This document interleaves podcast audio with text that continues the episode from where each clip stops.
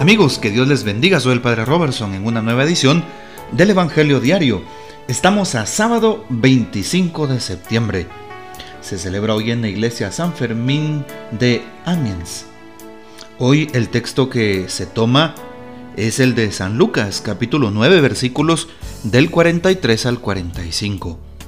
En aquel tiempo, como todos comentaban, admirados, los prodigios que Jesús hacía, éste dijo a sus discípulos, Presten mucha atención a lo que les voy a decir. El Hijo del Hombre va a ser entregado en manos de los hombres. Pero ellos no entendieron estas palabras, pues un velo les ocultaba su sentido y se las volvía incomprensibles, y tenían miedo de preguntarle acerca de este asunto. Palabra del Señor, gloria a ti, Señor Jesús. Es importante saber que el texto de hoy es muy corto, mm, simplemente dos versículos del 43 al 45, capítulo 9 de San Lucas, pero grande en contenido, así es. De nuevo Jesús retoma el tema de su pasión y muerte. Hoy no manifiesta nada sobre la resurrección, pero dice, presten atención, el Hijo del Hombre será entregado en manos de los hombres. Y cuando Jesús habla de ser entregado, significa de que sufrirá su pasión, que quiere decir ese momento de dolor, muerte, sepultura, resurrección. Hoy entonces Jesús les pide que presten atención a la cruz, que presten atención al dolor, que presten atención al sufrimiento. Jesús es el Mesías del dolor, del sufrimiento y también de la misericordia. Y por eso en nuestros propios dolores, en nuestros propios sufrimientos, cuando sentimos un vacío, cuando estamos cansados, cuando queremos tirar la toalla en el servicio, cuando estamos mm, muy atareados, con mucho estrés por el trabajo, cuando estamos en un momento de una decisión importantísima en la vida, cuando estamos con una tristeza profunda porque alguien nos dejó o se fue un ser querido, por, por diferentes circunstancias en nuestras vidas, nos damos cuenta que ahí está Jesús. Nos damos cuenta que ahí nos invita a cargar la cruz. Sí, Jesús hoy nos dice precisamente eso. Presten atención. El Hijo del Hombre va a ser entregado. Atiendan a la cruz, atiendan al dolor y al sufrimiento porque allí estoy, allí me encuentran, estoy a su lado. Cuando te sientas solo, abandonado, cuando sientas que nadie te quiere en la vida, también hay personas así. Cuando sientas que todo deja de tener sentido, ahí está la presencia de Dios ¿Y dónde está la presencia de Dios? Quisiera verlo. ¿Cuántas personas no quieren poner en tentación a Dios diciéndole, Señor, quiero que te aparezcas, quiero ver un ángel, quiero que un santo venga y me hable, quiero que resucite un muerto? Lo mismo pidió, si se recuerdan, aquel rico, Epulón, y el pobre Lázaro en esa escena le dice cuando está en el infierno, en el lugar de condena, a Abraham, que representa a Dios, Padre Abraham, que por favor un muerto vaya a hablarles. Y Abraham le dice, ni porque resucite un muerto van a creer. Lo mismo nos pasa. No pongamos a prueba a Dios de esa manera, sino más bien reconozcamos su presencia entre nosotros, en lo cotidiano del diario vivir la presencia de Dios en Eucaristía, la presencia de Dios aquí en la palabra, la presencia de Dios en aquella persona que sufre y que tú puedes ayudar, en tu propia caridad con el prójimo, la presencia de Dios en cada sacramento, en la reconciliación, en la unción de enfermos, la presencia de Dios en el matrimonio para aquellas parejas que todavía no se han casado y que hoy Dios les habla a su corazón y les dice no tengan miedo, acérquense. Ahí está la presencia de Dios la presencia de Dios en el Santo Rosario a través de la Virgen María, la presencia de Dios en la vida de la iglesia, de los pastores, alguien que te corrige, que te guía. Por eso Jesús nos invita a ver su presencia en el momento difícil, en el dolor, en el sufrimiento, en el abatido, cuando te sientes tirado en el suelo, cuando piensas que ya nada tiene sentido. Hay personas que incluso han pensado en matarse, en morirse, en tomar un montón de pastillas, en irse a tirar de un puente, en colgarse. Y hoy Jesús les dice a esas personas, aquí estoy, estoy en tu dolor, estoy en tu cruz, no temas. Por eso Jesús le dice a sus apóstoles, presten mucha atención, les diré algo. El Hijo del Hombre será entregado.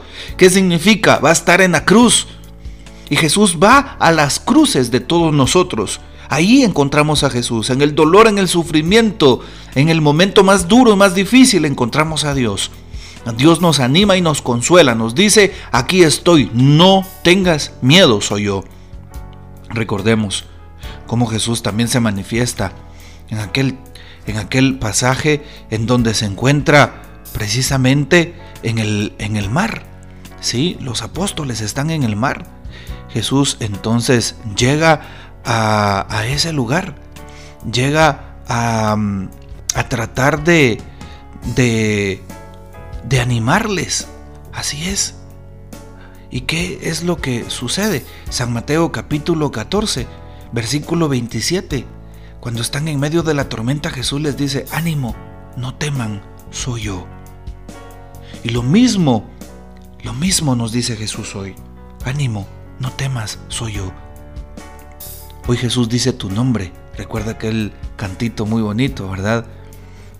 Eh, cuando de pescador de hombres has dicho mi nombre. Hoy Jesús dice tu nombre. Hoy Jesús, hoy Jesús se fija en ti, en tu dolor, en tu sufrimiento, en tu cruz, en tu adversidad. Y Jesús está contigo y Jesús te da la fuerza para que sigas adelante. Así que no tengas miedo de seguir, de continuar. A pesar de los pesares, aunque vengan problemas, Jesús está allí. Hoy también dice el texto bíblico que sus discípulos, sus apóstoles, no comprendieran, no comprendieron, no comprendían nada. Dice el texto bíblico de hoy, ellos no entendieron estas palabras, pues un velo les ocultaba su sentido y se las, y se las volvía incomprensibles. Ahí está, no entendían las palabras. No entendemos a Jesús cuando queremos comprenderlo desde este mundo. No entendemos a Jesús cuando queremos un Mesías triunfalista. No entendemos a Jesús cuando queremos un Mesías milagrero. No entendemos a Jesús cuando queremos a un Mesías violento que venga a hacerme justicia y que termine con los demás que me han hecho daño. No, no entenderíamos a Jesús. Lo mismo pasa con los apóstoles. Y lo mismo nos puede pasar a nosotros si no nos damos cuenta que Jesús es el Mesías del dolor, del sufrimiento, de la cruz. Ah, también de la misericordia. El Mesías del amor y de la caridad con el otro.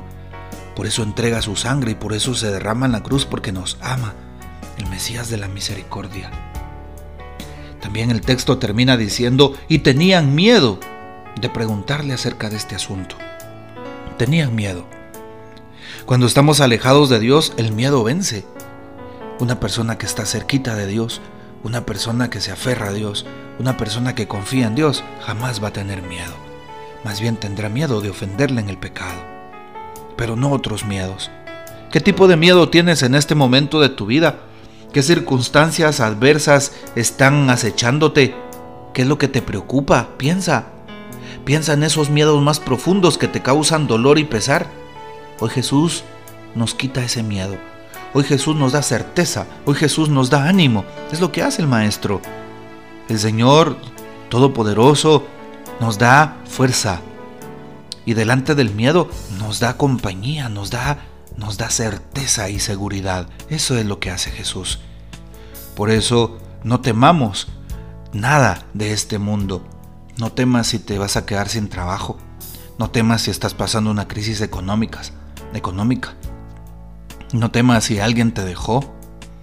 No temas si vas mal en tu matrimonio.